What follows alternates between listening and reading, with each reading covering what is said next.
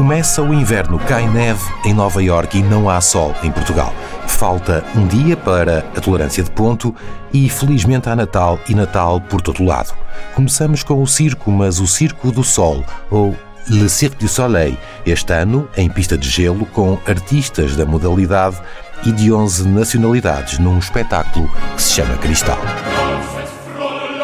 É véspera de Natal em São Bento. Há trabalhos diversos para os deputados, comissões e outras reuniões, audições e várias petições. Mas só hoje, porque amanhã já é quase Natal.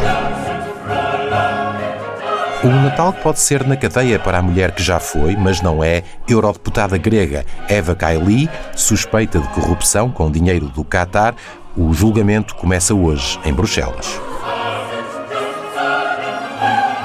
Noutra latitude e por causa da adesão à NATO, há um encontro histórico entre suecos e turcos para acertarem estratégias. Talvez o espírito de Natal resolva em Istambul o que não foi possível resolver em décadas de conversas e o diretor-geral da Agência Internacional de Energia Atómica vai a Kiev para ver se desta vez consegue criar uma zona de segurança à volta da central nuclear de Zaporizhia. Será que, mais uma vez, o Natal pode ajudar?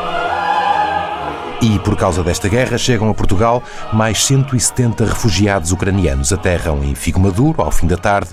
O repórter da TSF Rui Polónio, enviado especial, conta-lhe durante este dia as histórias dos que fogem da guerra e chegam a tempo de um Natal em paz. E está a ouvir Johann Sebastian Bach nestas linhas que antecipam o Dia que Vem, a obra do compositor, Oratória de Natal, sobe ao palco mais logo no grande auditório da Gulbenkian, 22 de dezembro, o dia em que começa o inverno e, teimosamente, o calendário diz que é quase Natal.